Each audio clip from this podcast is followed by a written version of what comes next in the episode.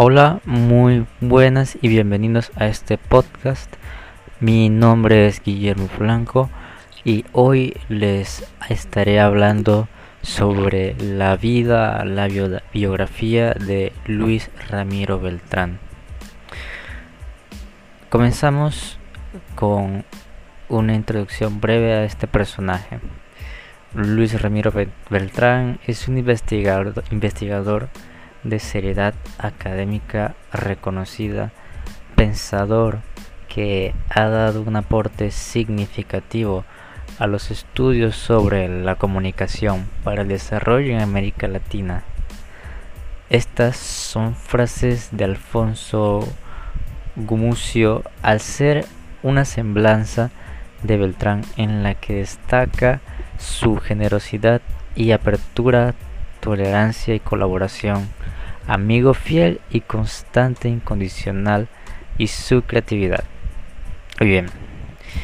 Ramiro Beltrán, nacido en Ororuru, en, en Bolivia, en el año 1930, estudia, estudió en el colegio alemán de su ciudad y más tardar en La Paz donde obtendría el título de bachillerato en humanidades en 1948. A comienzos de los, de los años 50 estudió técnicas de comunicación en cine y televisión en Puerto Rico y con posteridad amplió su formación en los Estados Unidos. Su actividad en los medios de comunicación comenzó muy pronto, a la edad de 12 años sin duda bajo la influencia de sus padres, que ambos, para la fortuna de este gran personaje, eran periodistas. Formó parte de la redacción del diario de Ororuru, La Patria, y más tarde trabajaría en La Razón de la Paz. Con posteridad, tras su estancia en los Estados Unidos, fue corresponsal en Bolivia, del Chicago Tribune. También desarrolló diversas actividades cinematográficas como su guion antropológico de 30 minutos Vuelve Sebastiana, estrenado en 1955 sobre la cultura de los indios chipayas en vías de extinción, está dirigida por Jorge Ruiz. Esta obtuvo cinco premios internacionales y estaba considerada como una de las referencias de partida del nuevo cine latinoamericano.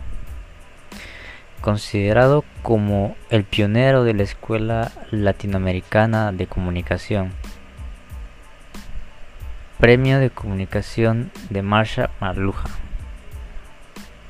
Este ha sido presidente de la Comisión Nacional Electoral de Bolivia desde el año 2000 hasta el 2002 y actualmente este es defensor del lector del grupo de prensa líder, editor entre otros, de El deber de Santa Cruz de la Sierra.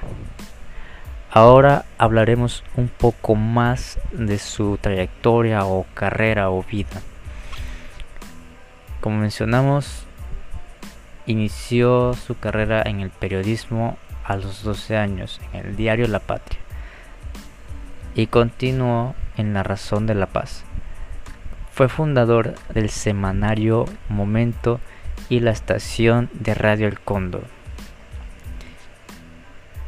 Más tarde, Beltrán trabajaría en varios países en proyectos de comunicación muchos de ellos enfocados en la agricultura y la ganadería. Estos proyectos los definió teóricamente como comunicación para el desarrollo.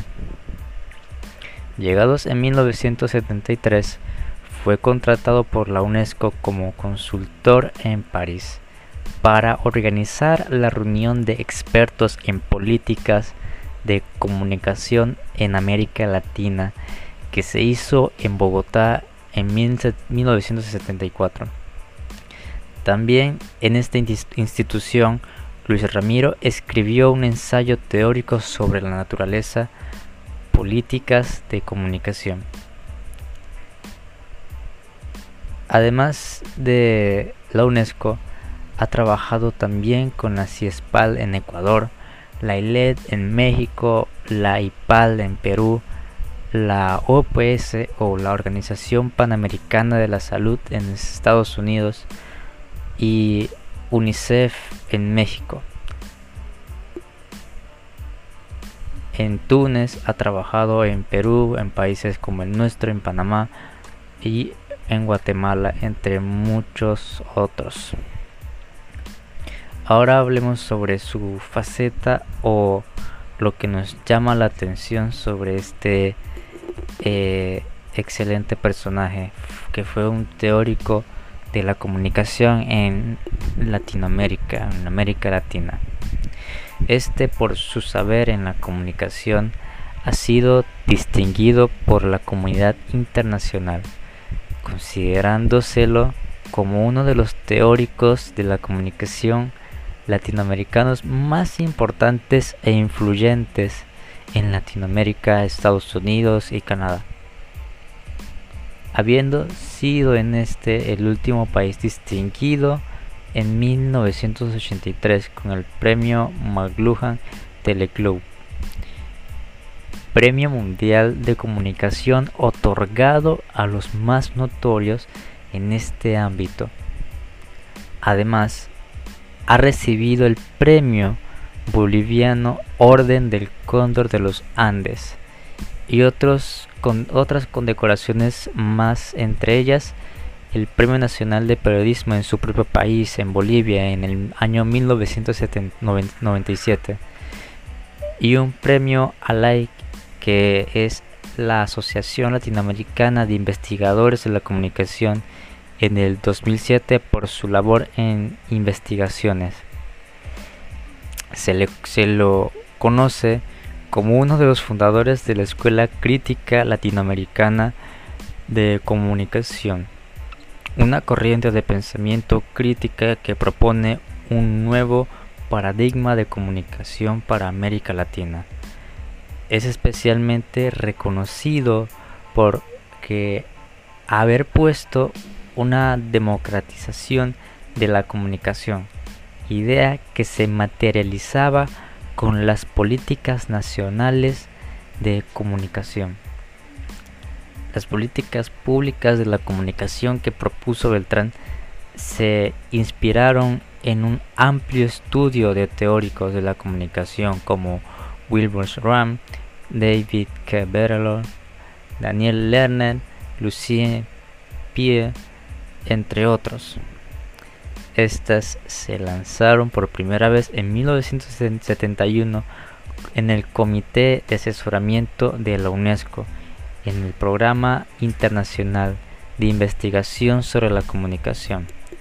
Ya para culminar, mencionaremos eh, cinco de sus obras más reconocidas a nivel eh, latinoamericano de aquí en América Latina, como lo fue la comunicación dominada en Estados Unidos, en los medios de América Latina, panorama de la poesía boliviana, que fue una reseña y antología Bibliografía de estudios sobre la comunicación en Bolivia.